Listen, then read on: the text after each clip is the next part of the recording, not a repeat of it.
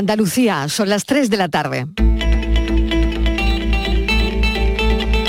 La tarde de Canal Sur Radio con Mariló Maldonado. Hemos pedido disculpas por esos nervios, por esa incertidumbre, por esa desazón. Y ahora vamos a redoblar el esfuerzo para que efectivamente acepten esas disculpas y efectivamente reconecten con este proyecto. Miren, ni de la melancolía ni de la resignación vamos a hacer una Andalucía mejor. Porque ser patriota, ser realmente patriota, querer mucho a tu país, no es convertir a tu país en la casa de Bernarda Alba, y mucho menos que usted haga de Bernarda. Si usted prefirió no ver las resoluciones judiciales y la motivación, por algo será, porque usted no querrá saber la verdad. No puedo entender cómo el gobierno de nuestra nación está a merced de unas formaciones políticas que no creen en nuestra nación. Es más, que quieren asaltar al Estado con la colaboración del Estado. Eso es una autodestrucción. Al gobierno ya no parece importarle su imagen, pero el problema real es que está acabando con la imagen internacional de nuestro país. Estamos asistiendo en vivo y en directo a una autoinmolación del gobierno que está dañando seriamente a España. Si algo ha dejado claro es que toda esa renovación que prometió, toda esa responsabilidad política y todo ese sentido de Estado del que hablaban no eran más que palabras vacías. Son ya más de 20 años de aguanta desigualdad. Son ya más de 20 años de aguanta desigualdad. Vamos a Palma, que se escuche Sevilla. Aguanta desigualdad y de hacernos invisible para esta sociedad. Y de hacernos invisible para esta sociedad. No te quieres enterar y aquí estamos los azules que venimos a reclamar lo que el rey nos pertenece, a ver si se entera el Son los médicos de urgencias hospitalarias con una protesta por sevillanas. Reclaman cobrar lo mismo que sus compañeros del 061. Acaban de oír los sonidos del día, desplegamos el mapa de sonidos del miércoles en nuestra línea de audios, los protagonistas de la actualidad. Vamos a dar un repaso a la actualidad de la mañana. Ya saben que a esta hora además profundizamos en algunos asuntos. Ayer por la tarde-noche seguía el calor, las temperaturas altas se repiten, hoy como ayer, un día de 35 grados en algunos puntos de Andalucía. Es el Día de la Mujer en la Feria de Jerez. A esta hora también Ferran Adrià, de los cocineros más conocidos de este país y del mundo, debe estar dándole el visto bueno a las tortillitas de camarones de Sanlúcar bueno, que se reúnen allí, eh, es la verdad la hora, ¿no? La hora de que se nos haga la boca agua solo de pensar en ellas. Y del rabo de toro hoy se ha dicho que atrae al turismo.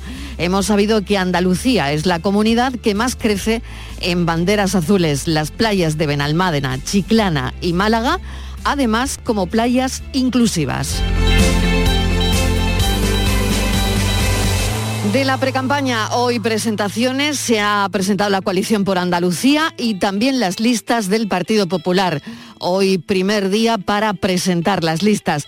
Y el CIS avisa, el 92,2% exige a los partidos que alcancen pactos de Estado. Casi el 80% de la población está preocupado por el tono del debate público y el 62,5% culpa de este ambiente cruento a los políticos.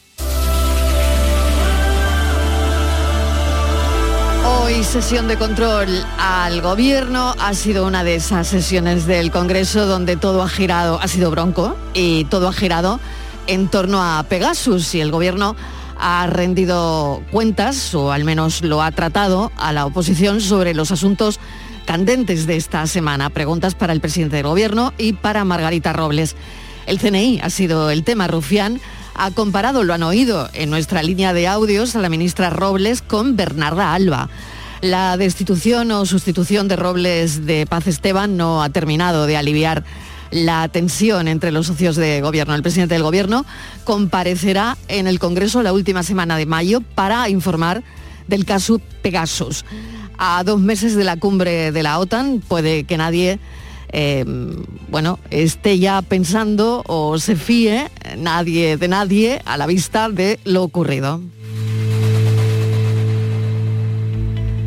Tenemos un estudio donde dice que la jornada continua de 9 a 2 es negativa para los alumnos y tiene un alto impacto en el trabajo y en el bolsillo de sus padres. La jornada partida, por el contrario, se adapta mejor a los biorritmos de los alumnos. De la pandemia que no se ha ido, siguen aumentando los contagios, no podemos saber si estamos en una nueva ola porque hemos dejado de contar y es muy difícil. Sanidad pone el foco en las personas mayores y Andalucía sigue pidiendo la cuarta dosis. Los ingresos en la UCI no son alarmantes. La Unión Europea, en los primeros pasos para quitar la mascarilla en los aviones, pues empieza ya a darlos y la medida entrará en vigor el lunes. La nueva ley del aborto del Ministerio de Igualdad, propuestas sobre las que va a trabajar el Gobierno, dice que las chicas a partir de los 16 años podrán abortar sin permiso de sus padres, según el borrador que maneja el Gobierno, y que el Ministerio de Igualdad confirma que el próximo martes irá al Consejo de Ministros. La ley reconoce una baja laboral de tres días con certificado médico para una regla dolorosa se habla de salud menstrual. Se va a discutir el IVA en los productos que se usan para la menstruación. Y sigue la guerra. Esto es agotador. Guerra agotadora y de desgaste. Mariupol es un agujero negro, como decía ayer la jefa de los observadores de la ONU. La ONU sospecha que han muerto miles de civiles por los bombardeos eh, donde constan denuncias de abusos y tortura por parte de las fuerzas rusas. Putin se prepara para poner a prueba la capacidad de Occidente para mantener el apoyo a Kiev a largo plazo. Putin busca un puente terrestre hasta la región de Moldavia, de Transnistria, para controlar toda la costa ucraniana en el Mar Negro. Por otro lado, récord de los precios carburantes en Estados Unidos, en buena medida por el impacto de la guerra en Ucrania. Y Ucrania hemos sabido que cerrará a partir de mañana uno de los gaseoductos por el que pasa también el gas a Europa. Así que el gas se podría encarecer más. Hoy hemos conocido el Princesa de Asturias de Comunicación y Humanidades 2022. No sé si les va a sonar el nombre, imagino que no, a mí no me sonaba. 40 candidatos y 16 nacionalidades distintas, ha recaído sobre un periodista llamado Adam Michnik. Pasó seis años en las prisiones del régimen comunista polaco, fue uno de los impulsores de la reconciliación nacional, tomando como ejemplo el modelo español de los pactos de la Moncloa. En 1989, tres años después de su última estancia en la cárcel, desempeñó su tarea política como miembro de la Cámara Baja no comunista de Polonia. Hoy es Premio Princesa de Asturias de Comunicación y Humanidades. Bienvenidos a la tarde.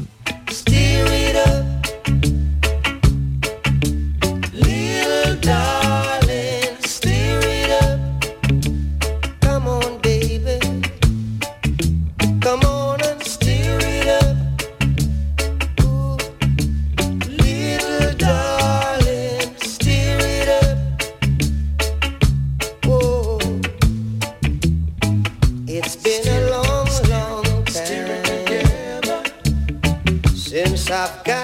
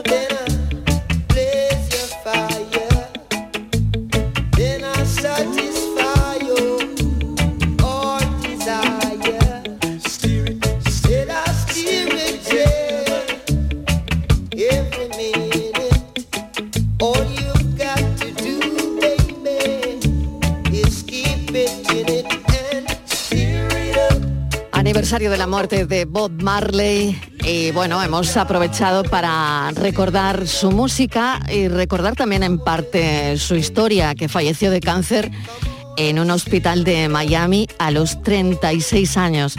Fue hijo de una africana afincada en Jamaica y de un capitán del ejército británico que lo abandonó cuando tenía 10 años. Considerado como el padre del reggae, innumerables éxitos destacan entre su discografía y este es el que hemos elegido para esta hora.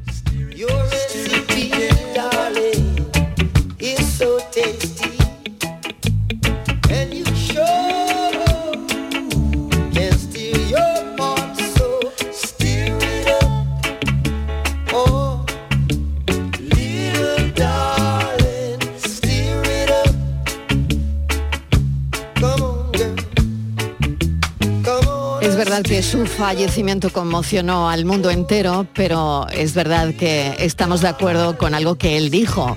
Mi música es para siempre. Quizás puedan decir que soy un iluso, pero mi música será para siempre. Y así es.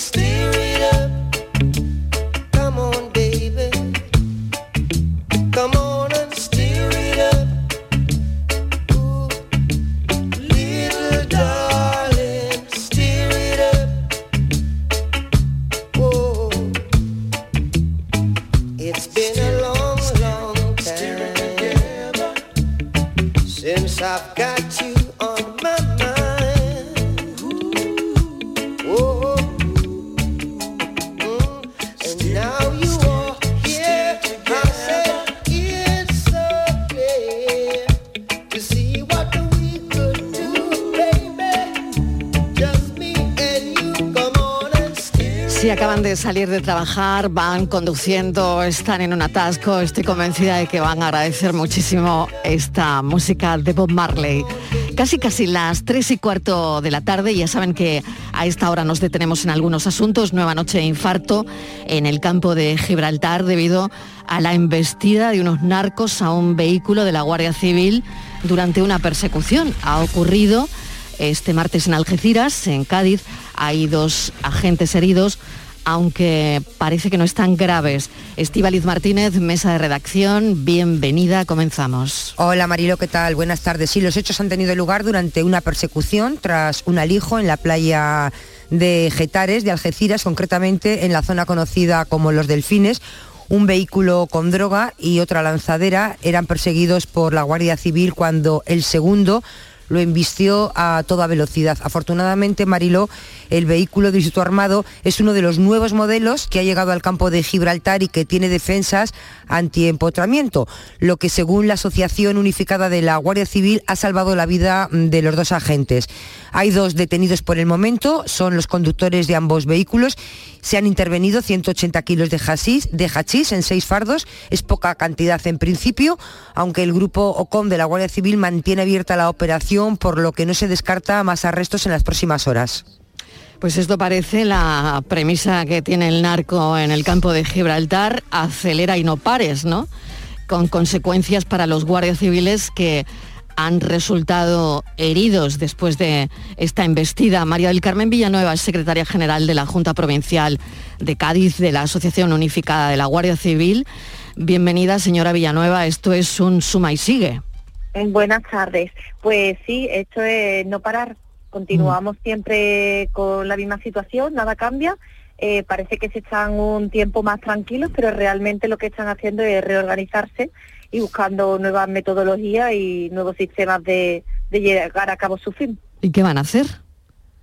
Eh, pues nosotros eh, queremos denunciar un, algunas cosas importantes que son como eh, como bien habéis dicho los coches que vienen con esos sistemas antiempotramiento, eh, la Dirección General di- nos dijo en un principio que vendrían 70 coches para Cádiz y de los 70 coches pues a duras penas han llegado 10.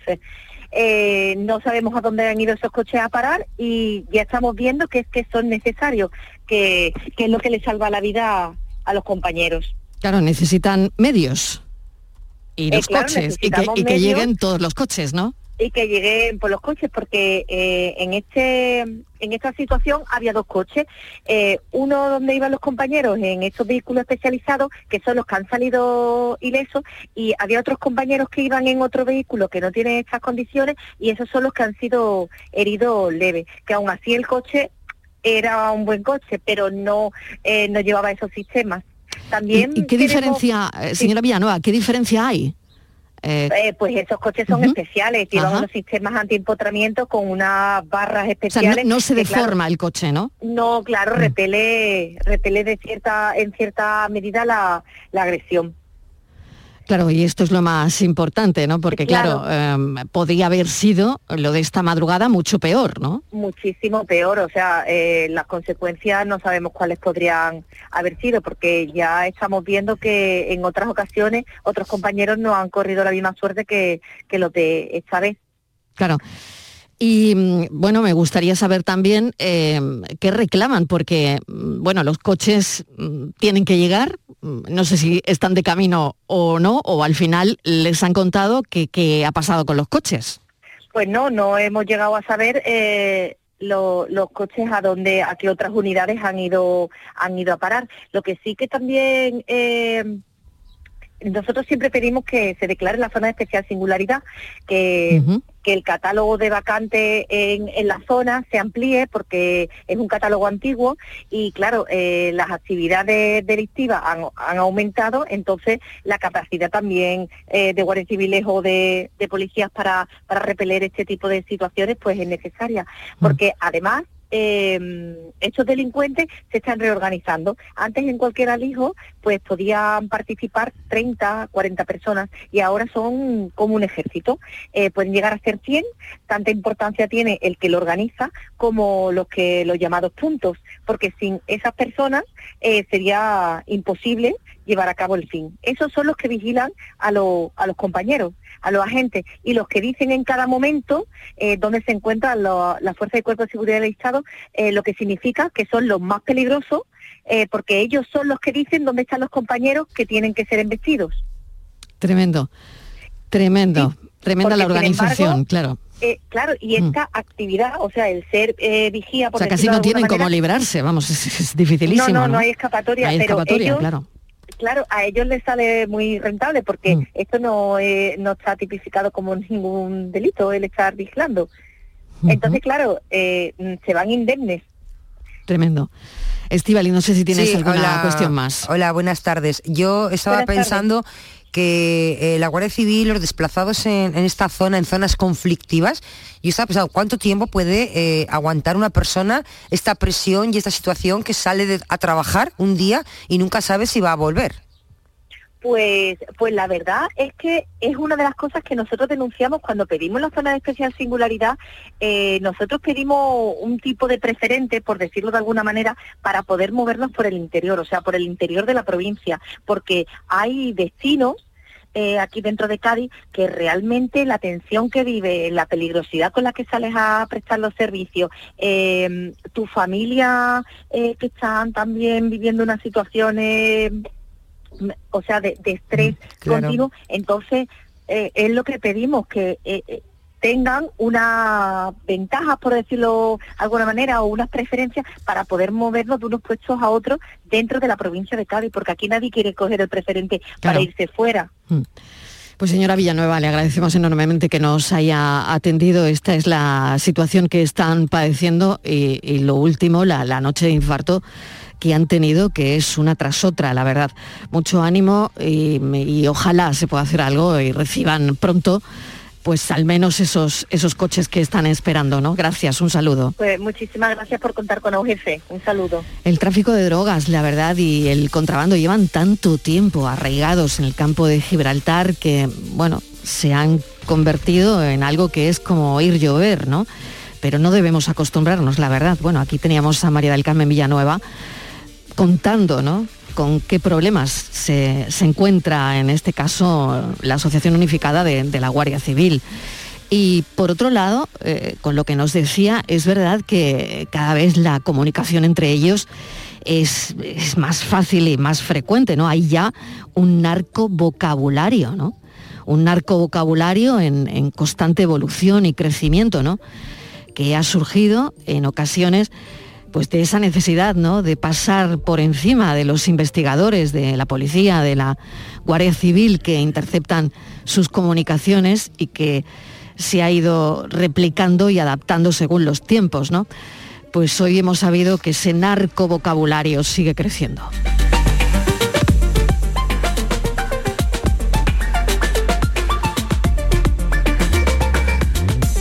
3 y 21 minutos de la tarde, el Ayuntamiento de Lebrija se vuelca con Juan P. López. Cambiamos radicalmente de asunto. El ciclista que este martes se ha convertido en líder del Giro de Italia, Estivaliz. Sí, Mariló, ayer se enfundó la malla rosa tras finalizar segundo en la cuarta etapa del Giro de Italia que concluyó en el Etna y que lidera la carrera italiana con 39 puntos de ventaja sobre el alemán, sobre Lennart Kampmann. Juan Pedro eh, es un referente Mariló para la juventud lebrijana y por eso su pueblo hoy se ha volcado con su paisano en numerosos mensajes que han puesto en las redes sociales y con un reconocimiento de su ayuntamiento. ¿Qué ha hecho el ayuntamiento? Bueno, pues ha aprobado una propuesta del Club Ciclista de Lebrija para mantener iluminadas de rosa tanto la fachada del ayuntamiento como las fuentes de la ciudad, mientras que Juan Pedro luzca la malla rosa, por la que ha sido además felicitado por numerosos compañeros en activos y retirados. ¿Quién es Juan P. López? Tiene 24 años, Mariló. Se formó en las categorías inferiores de la Fundación Contador. Después de, ahí pasó al eh, Segafredo estadounidense eh, que precisamente lo definen en su página como un ciclista español muy completo y combativo. Y tiene eh, su punto fuerte en las subidas. Me estaba acordando ahora de- del Navarro, como ah, de Indurain, que en las subidas era una máquina, ¿no? Así que no en balde, la, dice que él, el Juanpe, las ha trabajado a conciencia en los alrededores de su pueblo, de Lebrija, y en los alrededores que es la Sierra de Cádiz, que está muy Claro. cerca de Lebrija. Él ahí se ha formado y esto ahora le está haciendo que en la subida sea una máquina. Pues ha mm, situado a Lebrija en la bola del mundo del ciclismo, ¿no? Eh, desde luego, nosotros conocíamos a Lebrija por ese pueblo cuna de sevillanas corraleras, de la caracola, eh, del flamenco, eh, de su manzanilla, eh, pero ahora también de un ciclista como Juan P. López. Pepe Barroso, alcalde de Lebrija, bienvenido. Gracias por atendernos a esta hora. ¿Qué tal? Muy buenas tardes, Mariló, y a todos los oyentes de Canal Sur Radio. Qué alegría, alcalde, ¿no? La verdad es que súper contento. Ayer pues hartó la ilusión en el pueblo. eh, pues por la tarde cuando bueno pues el resultado de la etapa pues contentísimo todo todo toda Lebrija y, y, bueno eh, aquí es como muy bien explicado la compañera un referente para toda la juventud lebrijana y bueno todos los lebrijanos y lebrijanas pues contentísimo con que un paisano suyo ya que se dice pronto eh, luzca la más Claro. eh, el mayor ro- rosa del Giro de, del Giro de, Italia. de Italia. ¿Se lo esperaban, alcalde? Mm, ¿Sabían que Juanpe Bueno, podía él llegar a este punto? El año pasado quedó el número 13 en la Vuelta Ciclista a España. Es un ciclista joven, un ciclista que viene desde muy pequeñito prometiendo mucho. Desde los que lo 11 quiere años he oído, ¿no? Que, que iba con su padre. Sí, Mm.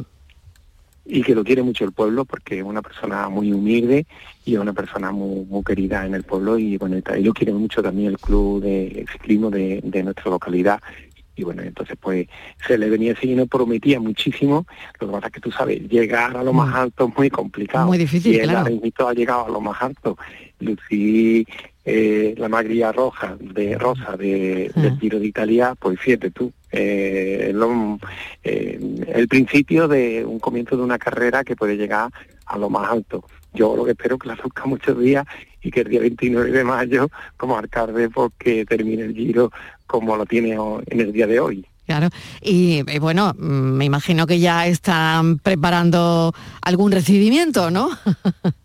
Hombre, ya, ya con lo que ha hecho, Claro, por ya eso. tendrá su recibimiento. Ya el año pasado le hicimos recibimiento bueno. en el ayuntamiento Mm. y este año lo recibiremos en, en el, en el ayuntamiento con su club, con el club de ciclismo de Lebría y todos los lebrianos y lebrianas que, bueno, que lo seguimos, que, que lo queremos mucho y que estamos contentísimos y súper felices de que ponga un pueblo de Andalucía y a toda España en, eh, en el mundo porque, bueno, eh, el Giro de Italia es una prueba a nivel mundial. Se convierte, he leído eh, hace un rato que se convierte en el primer español con la malla rosa desde Alberto Contador en el año 2015. O sea que, Sí, sí, que ya sí, sí. eh, Siete hace tiempo que no que ningún español se la ponía, ¿no? Estivaliz. Sí, Eso, efectivamente. Siete años. alcalde.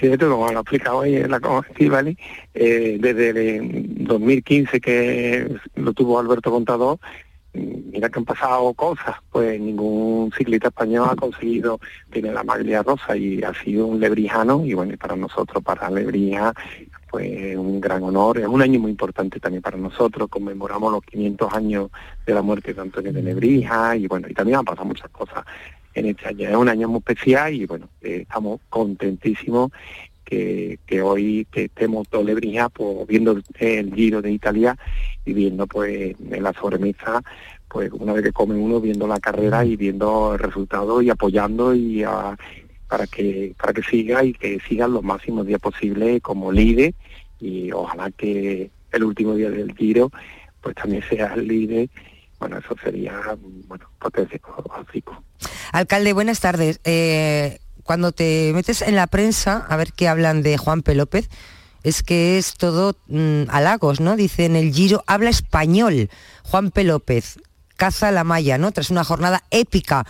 Hablan la erupción rosa en, dice Juan P. López, erupción rosa en el Etna, eh, el nuevo líder del Giro, bueno, una barbaridad, ¿no? Eh, cl- claro, desde Indurain, Alberto Contador, hasta ahora no teníamos tampoco ningún referente en el ciclismo. Eso quiere decir, alcalde, que usted ya sabe que esto atrae mucho al turismo. La gente, bueno, pues tenemos curiosidad, ¿no? Por conocer eh, de dónde ha venido eh, este gran deportista, mm, por dónde entrenaba, y tienen que estar ustedes preparados.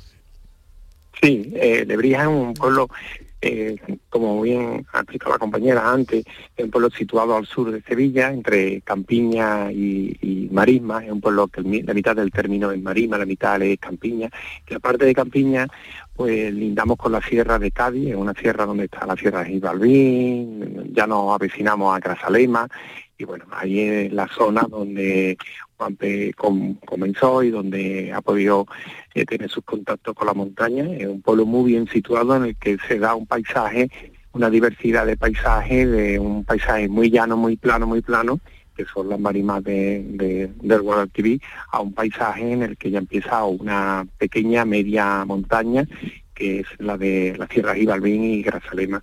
Es, yo, pues, bueno, a todos los oyentes, pues recomiendo su visita a, visitar nuestra localidad, por lo que significamos hoy en el tema del deporte, pero también Claro pues, que bueno, sí, por, por lo- claro por que los sí. monumentos, el pan también de nuestra localidad, que también es un producto gastronómico que hemos sobresalido últimamente con el mejor panadero del mundo.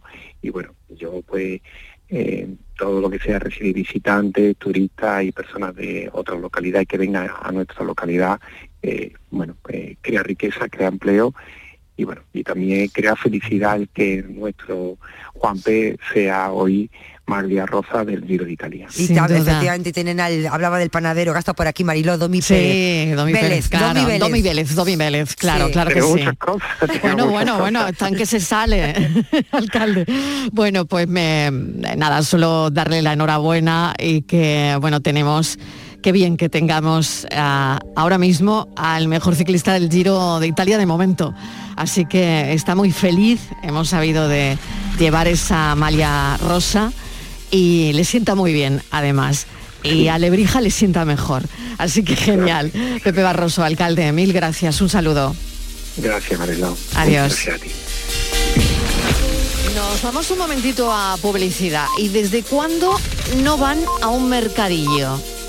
Piénsenlo. ¿Hace cuánto que no van a un mercadillo? Enseguida hablamos de, de todo eso, porque dicen que los mercadillos están en peligro. La tarde de Canal Sur Radio con Mariló Maldonado. También en nuestra app y en canalsur.es. Aunque creas que no ha tocado, no pierdas la ilusión. Mira al otro lado, ahí va, está premiado. Ahora tienes más opciones de ganar. No hay lado malo en el nuevo cupón. Por los dos lados puedes ser ganador. Nuevo cupón diario. Ahora de lunes a jueves con premios a las primeras y a las últimas cifras. Además tiene un primer premio de 500.000 euros al contado. A todos los que jugáis a la 11, bien jugado. Juega responsablemente y solo si eres mayor de edad. ¿Estás lesionado? Elige la fisioterapia avanzada de Clínicas Bayman. En Clínicas Bayman ponemos a tu servicio fisioterapeutas de primer nivel equipados con la última tecnología. Nuestra meta es tu recuperación. Somos la fisioterapia oficial de 18 federaciones deportivas de Andalucía. Si necesitas recuperar tu salud, tu rendimiento y tu bienestar, pide tu cita en clínicasbayman.es. Vete a dormir con una sonrisa, con el show del comandante Lara. El humor más travieso, los invitados más divertidos, las mejores versiones musicales de Calambres. El show del comandante Lara, los domingos en la medianoche después del deporte. Quédate en Canal Sur Radio, la radio de Andalucía.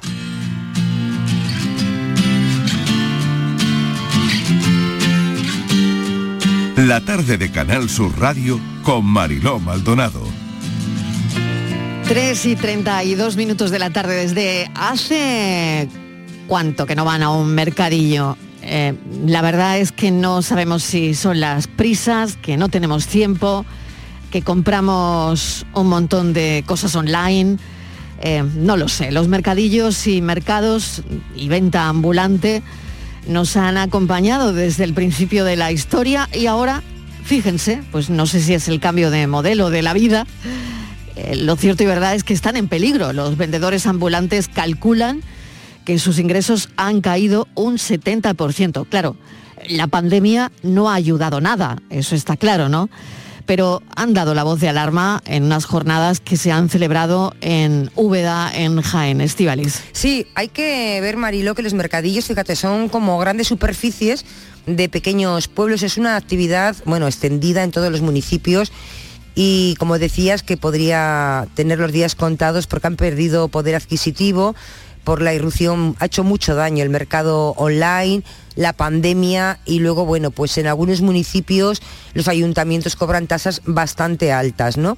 Son un servicio eh, de comercio, es muy cercano al vecino, eh, sobre todo Marilo en los pequeños pueblos, ¿no? Porque no todas las personas pueden desplazarse a una ciudad o a un municipio de mayor tamaño para hacer la compra. Por eso los mercadillos son fundamentales para acercar esos productos que el ciudadano tiene en ese municipio a ese pueblo días concretos. Y por eso en Úbeda, Mariló, eh, hoy la venta ambulante ha estado a examen en esa primera jornada organizada por la Asociación para la Gestión y Modernización del Comercio Urbano y Mercadillos, donde se ha analizado el presente y los retos de futuro de ese tipo de comercio itinerante, centrado sobre todo en dos aspectos, ¿no? El mercado como reclamo turístico, que esa es otra, porque son un reclamo turístico, y también como elemento para luchar contra la despoblación.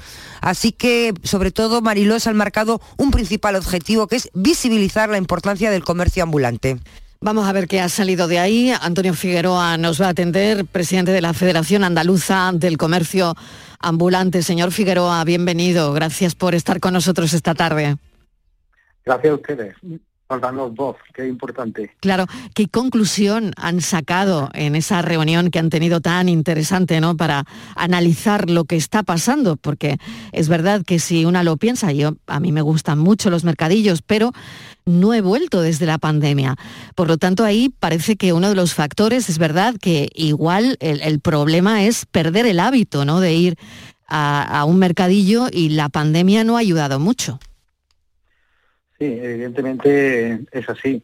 Eh, nosotros ya arrastrábamos, el colectivo arrastraba desde 2008 la, la crisis económica que todos sufrimos y cuando estábamos empezando a remontar un poquito, pues nos llegó la crisis aplastante eh, que, a todos nos ha llegado, que ha sido esta pandemia, esta crisis sanitaria.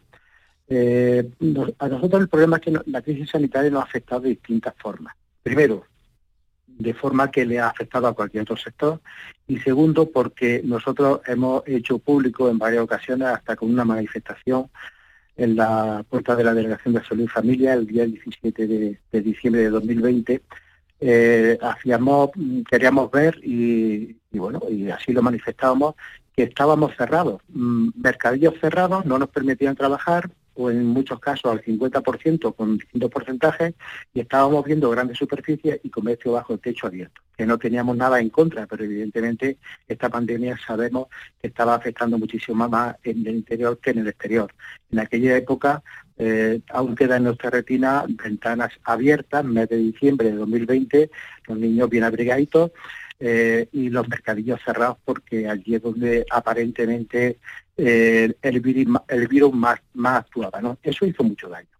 Eso hizo mucho daño para que la gente mm, perdiera la costumbre de ir a los mercadillos. Fueron varios meses de mucha incertidumbre, eh, con lo cual eh, la apariencia de apertura y cierre, ahora estamos al 50%, a los cuatro días cambiamos eh, a otro porcentaje o lo cerramos.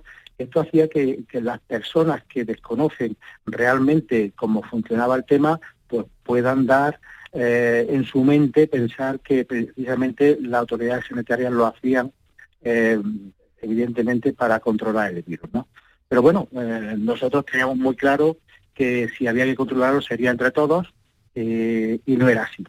Entonces, mm, bueno, pues quedó quedó patente que ahí se le dio un palo importante al sector. Los bolsillos de los vendedores ambulantes son bastante débiles y ya mostraban debilidad desde la crisis económica de 2017-2008 pero eh, con esto ha llevado al cierre a muchas familias andaluzas que se dedicaban eh, históricamente al comercio ambulante, eh, licencias que iban pasando de padres a hijos, de abuelos a nietos, eh, y que mantenía esta tradición viva.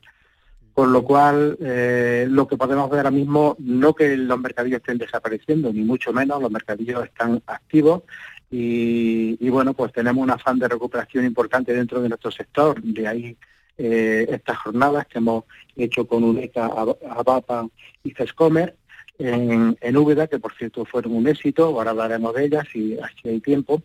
Y bueno, pues mm, evidentemente lo que estamos viendo es que sobre todo en mercadillos muy grandes, tramos enteros sin, sin, sin puestos porque aún no ha dado tiempo a que, a que esos puestos se recuperen, eh, porque como digo, son muchas familias las que han perdido eh, su puesto de trabajo por todas estas consecuencias. Claro. Adelante, Estivaliz. Eh, sí, eh, hola, muy buenas tardes. Mm, yo le quería preguntar porque, claro, el mercadillo eh, yo le, lo conozco como lo he conocido siempre, ¿no? Eh, tampoco se puede modificar mucho más porque es un tipo de mercado muy tradicional y no sé si con todo el tema de, la venta online, que me imagino que para ustedes es una gran un sector muy que compite muy directamente con ustedes, ustedes pueden hacer algo, pueden reinventarse o poco margen tiene el mercado ambulante. Por supuesto, eh, precisamente en estas jornadas hemos hablado de ello, eh, el tema de la digitalización en nuestro en nuestros negocios, eh, entre los empresarios y profesionales del comercio ambulante, eh, ya es un hecho en otras comunidades autónomas. El caso de Madrid, que precisamente GESCOMER y, y UNECA ayer eh, trasladaban con su Secretaría Técnica todos los datos de, de, bueno de, de un- de algo que ya se ha hecho en Madrid con una app con la que se, se busca geolocalizar mercadillos, se busca geolocalizar puestos, qué contenido, qué, qué- atractivo tiene, incluso eh, va mucho más allá. Eh, viene un mapa concreto de todas las zonas donde, donde están los mercadillos de Madrid y, todo lo que todos los negocios colindantes en cuanto a restauración y en cuanto a otras cosas de interés de interés público y turístico, porque ese es otro tema del que se habló ayer en la jornada, que es muy muy importante, eh, impuls- impulsar el comercio eh, junto, o sea, nuestro, nuestros comercios, nuestro comercio en mercadillos junto con el turismo, es decir, rutas eh, que se puedan hacer dentro de, los propios municipios que acaben en los mercadillos y, viceversa. Ya se está haciendo en, en algunos en algunas ciudades de, de Málaga con la ruta de cruceristas eh, con nuestros compañeros de Málaga de las asociaciones eh, ya lo pusieron en marcha hace tiempo y es todo un éxito porque los cruceristas todos sabemos o la mayoría de los que hemos estado en esas zonas que eh, bajan muchas veces de- del barco pensando preguntando dónde hay un mercadillo porque es un atractivo turístico ¿no? Claro. Claro, hacia un nuevo modelo está claro, señor Figueroa, que, que tienen que ir, ¿no? Porque, claro, ya no es solo la pandemia, lo hablábamos ahora mismo, ¿no? El comercio online, en fin, todo, todo este cambio de, mm, de sociedad que, que tenemos, ¿no? Y que ha cambiado todo y, y, claro, tendrán que ir hacia un cambio también vosotros, ¿no? Evidentemente, eh, ya se va a poner en marcha, eh, como digo, copiando el, el modelo de Madrid porque ha sido todo, todo Un éxito. Eh, pensando también eh, en que una de las dificultades que siempre hemos tenido históricamente, que nuestros, nuestros clientes y clientas pierden siempre el contacto durante la semana, en su mayoría con nosotros, y a través de esta, de esta app pues podremos seguir manteniendo un contacto porque habrá una serie de datos eh, con los que se pueda mantener ese contacto para, para muchas cosas, ¿no?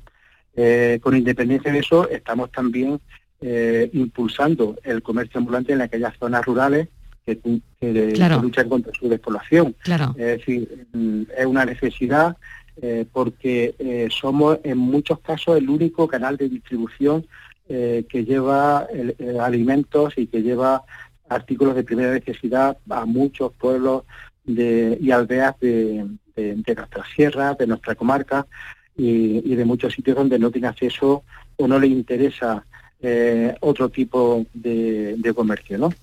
Por tanto, creo que, que se fomente esto, que se impulse desde las administraciones públicas, evidentemente, porque también estamos hablando que todas estas cosas se hacen con ayuda de las administraciones públicas. Por suerte ayer tuvimos un importante elenco de, de- políticos en, en- en este, en este acto eh, que bueno, pues hablaron estupendamente de lo que es nuestra actividad comercial porque la conocen, eh, después de tantas reuniones con ellos en, en su despacho, y bueno, pues van a ayudar, evidentemente, a que esto sea una realidad eh, conforme se vaya pudiendo, evidentemente con la colaboración de las asociaciones, sin ninguna duda, pero también con la, con la colaboración de, estas personas.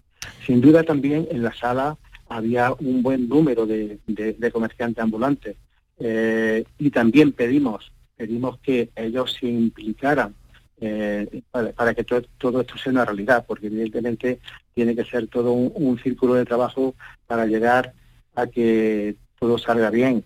Eh, pensamos, pensamos que lógicamente eh, el- el- la venta online ha venido para quedarse, eso no ninguna Claro, duda. e- eso está claro, eso está claro, señor Figueroa. Pero claro. también, pero, pero también sabemos que tenemos una tradición en, en nuestros países, Mm. en estos países mediterráneos, Mediterráneos, claro. en, en las que en lo que nos gusta socializar, en lo, lo que nos gusta salir a la calle, en lo que nos Mm. gusta eh, con la excusa de voy a comprar algo, tomar un café con un amigo, con Claro, un primo, con- claro. o con alguien durante Es incluso turístico, ¿no? E- Esto lo, lo- lo hemos exportado a un montón de sitios, ¿no? Y, Claro, y hemos claro. visto como también los mercadillos, los mercadillos se llenaban de turismo, ¿no? Hace años. Por supuesto. Claro. Y la intención es esa. De ahí que también uno de los invitados y ponentes fue el señor alcalde de Cazorla, en el que hizo una, una exposición eh, muy importante de, de lo que es pues, eh, un, un pueblo muy turístico, de lo que era el vínculo que se estaba estableciendo entre, entre el comercio ambulante, el, el mercadillo de, de la localidad, que es los sábados y los lunes, eh, empezando muchas de las rutas en el propio mercadillo y terminando también, ¿no? Eh, bien. buscando este tipo de este tipo de colaboración siempre todos saldremos ganando y creo que ahora en el momento eh, nos comprometimos todos a empezar a trabajar, eh, eh, comerciantes ambulantes, asociaciones, eh, políticos de todo tipo, eh, a todo nivel y por tanto creo que ahí podemos empezar a darle un cambio importante a esto. Pues señor Figueroa, le agradecemos enormemente que nos haya explicado con tanta paciencia, bueno, pues lo que está pasando, el análisis de lo que ocurre, que no es una única cuestión, sino son varias, y ojalá tengan mucha suerte y se pueda cambiar el modelo porque es necesario para las familias que se dedican a ello y viven de esto y también para no, para no perder esa, esa tradición tan bonita, ¿no? Mil gracias por habernos acompañado. Un saludo. Gracias a ustedes. Vamos con la foto del día, Francis Gómez. Muy buenas tardes, Marilo. La imagen de hoy la comenta Esther Lobato. Esther se ha dedicado al fotoperiodismo durante 25 años, los últimos 17 en el diario El Mundo. Actualmente es fotógrafa en la Consejería de Cultura.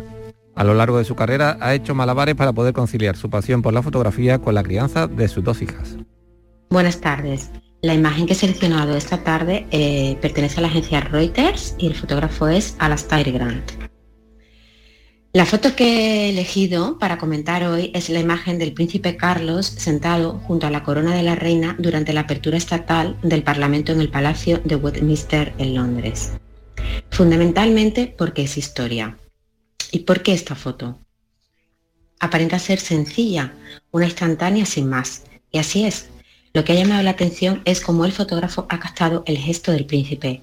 Ahí es donde reside el poder de esta fotografía. Respecto al gesto, ya dejo que cada uno haga su propia interpretación.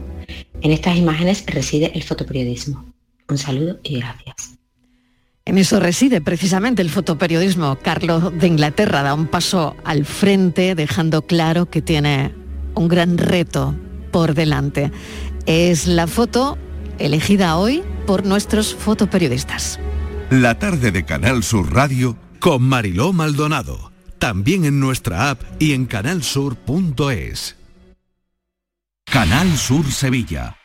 Si estás pensando en un tratamiento de medicina estética, ven a Clínica Lagüens en Sevilla. Novedosos tratamientos de medicina estética facial y corporal, tanto para él como para ella. Más de 30 años de experiencia nos avalan. Si buscas una clínica de confianza con el mejor equipo médico, ven a vernos. Clínica Lagüens, a la vanguardia de la medicina estética. Llega la comedia que cambió para siempre el concepto de la palabra matrimonio. Escenas de la vida conyugal, con Ricardo Darín y Andrea Pietra, dirigida por Norma Alejandro. Acordate que el martes es el cumpleaños de Eva. ¿Alguna vez en mi vida me olvidé del cumpleaños de mis hijas? Siempre. Entonces, ¿para qué insistís? Escenas de la vida conyugal, del 25 al 29 de mayo en el Auditorio Nissan Cartuja. Venta de entradas en auditorionissancartuja.com. No te quedes sin ella. Feria del Olivo de Montoro, del 11 al 14 de mayo en las instalaciones del Patrimonio Comunal Olivarero.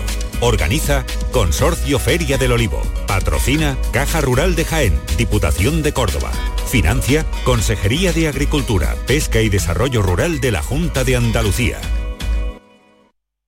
En Canal Sur Radio, por tu salud, responde siempre a tus dudas. Científicos granadinos han conseguido curar por primera vez en el mundo la apnea obstructiva del sueño. Es todo un hallazgo del que se está hablando mucho en el mundo científico porque hasta ahora se pensaba que se trataba de una enfermedad crónica. Esta tarde nos acompañan en el programa para mostrarnos ese trabajo y atender tus dudas y preguntas sobre apnea en directo. Envíanos tus consultas desde ya en una nota de voz al 616-135-135. Por tu salud, desde las 6 de la tarde con Enrique Jesús Moreno. Quédate en Canal Sur Radio, la radio de Andalucía. La tarde de Canal Sur Radio con Mariló Maldonado. Estos son nuestros teléfonos 95 1039 105 y 95 1039 16. Un teléfono para los oyentes abierto desde ya en este espacio que no dudamos en llamar Andalucía Pregunta, también a través del WhatsApp, que lo recuerdo sin ningún problema, 670 94 30 15, 670 94 30 15, 670 940 200, 670 940 200. Y hoy nos acompaña Rafael del Olmo porque hablamos de comunidades. Rafa, ¿qué tal? Bienvenido. Muy buenas tardes. Bueno, pues adelante, Estivaliz, que vamos a empezar a poner asuntos sobre la mesa. Sí, ¿Cómo, mm, que tenemos ¿qué tenemos? varios. Pues Venga, mira, tenemos varios. ¿Por dónde empezamos? Calor, pues vamos a hablar- empezar por las piscinas porque hay en algunas comunidades Venga. que suelen abrir el 15 de junio, pero con Claro. el calor quieren eh, adelantar la apertura En de la mía se ha adelantado, por suerte. Bueno, ¿eh? entonces parece suerte. ser que no es fácil y quieren saber, algún oyente quiere saber si existe algún mecanismo para poder poner en marcha la apertura de la piscina sin necesidad de tener que celebrar una junta extraordinaria expresamente para ello, o sea, ponerla en marcha antes de la fecha que está estipulada. ¿Eso se puede o no se puede? A ver, Rafa. ¿Rafa? Bueno, creo que lo hemos perdido. Ha sonado algo raro. Eh, lo intento una vez más. A la de una, Rafa. A la de dos, Rafa. ya va a estar. Y a la de tres. No. Bueno, pues lo hemos perdido. Vamos a tratar Ahora va a de. Claro, vamos a tratar de hacer esa comunicación vía, vía telefónica para que, bueno, si tienen alguna duda, pues puedan trasladarle las preguntas a Rafael del Olmo. Y si no, ya saben lo que teníamos sobre la mesa, el asunto de las piscinas. Algunas comunidades pensando en que ya hace calor y que se pueden adelantar esas aperturas, porque por ejemplo, este fin de semana se puede una bañar tranquilamente en la piscina. Claro. Rafa, ¿qué tal? Hola. Creo que ya estás por aquí. por- Venga. por internet, sí. Venga, pues nada, Eh, lo hacemos vía telefónica. Sí. Mm, eh, vamos a ver, hay- que ser respetuosos con las normas de las comunidades. Las comunidades mm, se dan sus propias normas por algo, ¿no? Y lo que O sea, que no van a abrir la piscina cuando yo tenga calor. pero, pero- pero habrá personas que tengan eh, eh, esa conciencia del calor, otras que no, algunas Claro. que valoren que el gasto que se va a producir abriendo con un mes de antelación la piscina Es mayor. superior, que además no está contemplado el presupuesto anual, lógicamente, porque las cosas se calculan como se calculan y más en estos tiempos. O sea que no es tan fácil, de- no es tan fácil. Claro, bajo mi punto de vista lo que hay que hacer es respetar las normas. ¿eh? Y luego el mecanismo, pues bueno, evidentemente este no es un asunto que tenga que pasar necesariamente por una junta de propietarios. La junta rectora puede, eh, habiendo escuchado a los vecinos, pues tomar una determinación de- concreta en, en- en vista de las circunstancias. ¿eh? Pero bueno, lo, lo más adecuado es que se respeten las normas que las comunidades se dan año tras año a estos y a cualquier otro efecto. O sea, porque habría que proponer una reunión para que Sí. se votara si se abre la piscina antes. Y Repito, no es que sea no es que sea necesario, ¿verdad? Ya. Esta es una cuestión que, lo, de las que llamamos de y que claro, cuando ya se organice, el que quiera abrirla ahora, cuando ya se organice, ya estamos en, en junio, en el momento de apertura oficial. Pero pero que repito que es importante que se respeten las normas es que las piscinas normalmente las comunidades tienen decidido cuando se abre se abre el 1 de junio se abre el 15 de junio se abre el 15 de mayo ¿eh? entonces mm, eh, siempre tenemos esta predisposición esta problemática eh, anual de por qué no abrimos la piscina antes ¿viste? Me parece muy bien su opinión pero hay otras personas que estiman que no quieren gastar más dinero eh, que el presupuesto no da pa- más para, para, para sí no y que, bueno, eh, que habrá que hacer algunas consideraciones. Pero lo que sí te subrayo, Mariló y el resto de oyentes, es que la Junta de Propietarios, no es necesario una Junta de Propietarios, que esta es una decisión de eh, administración ordinaria que llamamos, que el presidente puede decidir. Lo que pasa es que el presidente no es tonto, como decimos la policía. El presidente sabe que si tome una determinación o tome otra va a tener una masa de propietarios a favor o en contra. Claro, también hay que comprender al hombre. Ya. Bueno, otra preguntita que Venga, nos llega de, adelante. de no otro sea, por favor, tan complicada como esta. ¿eh? Ah, vale, la de las piscinas ha sido para nota. Esa es para nota porque veo, No sabéis- intuyo no sabéis Pues la- ahora la que genera Pues conflicto la- entre los comuneros, Pues ahora entre verás- los comuneros. Verás Sí, la que viene Venga. De este oyente. Venga, agárrate, agárrate, Vaya, que, vaya, viene, que viene en curva, que viene en Agárrate, curva. Agárrate. Vamos al parking, Venga. ¿vale? Vamos De a la piscina al parking, toma ya. Vale. Ahí dice un vecino, dice que tiene una plaza mm, de garaje que está pegada a la mía, que dice que es más pequeña que la mía, yo creo que son iguales, pero él Sí. supera el límite de su plaza y eh, coge parte de la mía, porque él dice que su coche es muy grande y que yo con, lo, con el coche pequeño que tengo, que, que ya me vale. ¿Qué, Pues qué ese pu- es su qué- problema, qué no puede el hacer? suyo. Ya, ¿Qué- ¿qué, qué puede puede hacer? Pues que aparque dentro de su plaza sin extralimitarse de su propiedad. Es como si yo quisiera, porque mi piso me parece muy pequeño y Ya, pero ¿qué hace con este hombre? Si imagino que ya, parece ser que ya he hablado con él. Pero claro, si el otro dice, pero vamos a ver, si no pasa nada porque yo ocupe un poco tu plaza. Me imagino que sea un hombre razonable, que le gusta hablar, y si no entra en razón, ¿qué, qué puede hacer el hombre este? pues que sea la comunidad de propietarios la que le llame la atención. Lo que no podemos es llamar a la policía local para que multe o para que saque el coche de la superficie privativa. Es un espacio privado, ¿eh? la policía local no tiene competencia sobre ese espacio privado y debe ser la comunidad o los propietarios los que resuelvan la, cuestión. Hombre, pues yo creo que debe dirigirse amistosamente primero al afectado contra el invasor eh, y en segundo lugar debe ser también la propia comunidad la que requiera eh, una buena actuación por parte de este propietario que infringe las normas del sentido común, ¿no?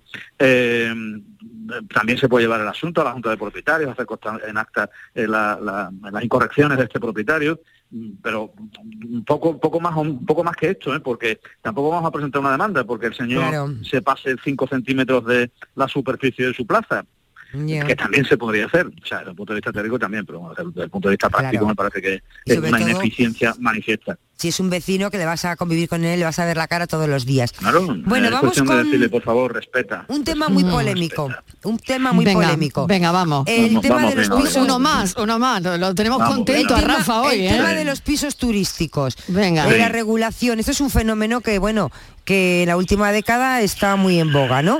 La Junta Sí. de Andalucía ha impulsado un decreto para diferenciar los apartamentos Sí. turísticos tradicionales de las crecientes viviendas con fines turísticos. ¿Qué Sí. pasa ahora? Porque hay viviendas, hay comunidades de vecinos que no quieren pisos. ¿Eso lo tienen que regular las comunidades de vecinos?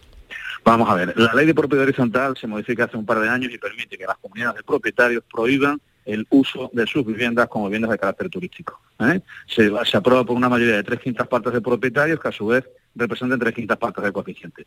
Es recomendable elevarlo a escritura pública e inscribirlo en el registro de la propiedad para que los terceros adquirentes de buena fe, es decir, aquellos que no son propietarios, en el momento en que se adopta el acuerdo, puedan conocer que en esas viviendas no se pueden ejercer esa actividad turística. Por lo tanto, las comunidades sí pueden prohibirlo, con una limitación muy importante. No tiene efectos retroactivos dicha prohibición. La vivienda turística que existiera antes de la adopción del acuerdo, pues resulta que va a seguir siendo vivienda turística. Luego, aparte de todo esto, hay una serie de normativas de carácter municipal y esta nueva de la Junta de Andalucía que también quiere regular eh, este fenómeno. Y bueno, efectivamente yo creo que es conveniente, ¿eh? yo creo que es conveniente que haya una intervención pública, una intervención administrativa, como en tantas otras cuestiones que se hacen necesarias, para evitar las cantidades de problemas que las viviendas turísticas ocasionan en los, eh, en los edificios residenciales. Ah, sí, yo creo que es una buena iniciativa. Ah, bueno, claro, porque son alquileres de un fin de semana, de una semana. Claro, Está entrando claro. constantemente gente nueva, ¿no? Claro, claro. Saliendo, entrando, haciendo ruido. ¿eh? Hay gente muy civilizada, evidentemente, hay gente muy educada, pero lo que, por muy civilizado y educado que sea, el estar en un edificio residencial que no está pensado para un uso eh, de carácter turístico, conlleva unas servidumbres que normalmente, eh, bueno, pues eso son muchas molestias para los vecinos del, edificio. Yo, desde luego, no, no, no, no, no me parece recomendable el, en fin, el tener una mano ancha para este tipo de fenómenos, yo creo que hay que regularlos muy bien, sobre todo en salvaguarda del derecho al descanso y el derecho a la intimidad de los vecinos de esos edificios residenciales, que hay que tener en cuenta, no se han comprado un piso rodeado de viviendas turísticas, ¿eh? sino que se compraron un piso para descansar cuando vienen de trabajar. Claro. Muy bien. Bueno, pues vamos con la música de hoy. Venga, me gusta más. Raffman y su música.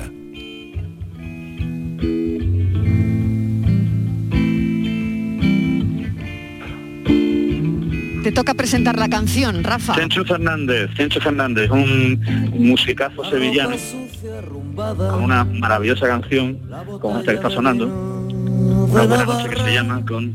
Yo un día lo se pregunté, ¿cómo te salió esta letra? Te tuvo que salir del tirón, ¿no? Y por lo visto sí, le salió del tirón. Es una letra maravillosa, es una música maravillosa. Chencho toca este viernes en Sevilla, en la sala Malandar. Me encanta poderlo decir, no tengo ninguna amistad con él, ver solamente una vez en mi vida, pero me parece un magnífico músico con dos discos fantásticos. Este es el primero y luego un segundo que se llama Baladas de Plata. Y reitero, toca este viernes en la sala Malandar y creo que merece la pena escucharlo. Tiene también un hermano muy famoso para quien quiera tener algún tipo de referencia. Es su hermano, eh, el guitarrista de Bumburi, de Enrique Bumburi. sí. ¿eh? Sí, sí, sí, sí, Álvaro Sweet. ¿Eh? Sweet, fantástico músico y también fantástico guitarrista. En fin, una saga de los de las tantas sagas de músicos sevillanos que nos hace la vida un poquito más bonita. Gracias, Rafa, por este regalo. Chenchu Fernández, hasta la semana que viene. Hasta pronto. Hasta ahora. Hasta ahora, Estivaliz. Nos tomamos un café en un instante y mientras tanto escuchamos a Chenchu Fernández antes de llegar a las noticias de las 4 en punto de la tarde.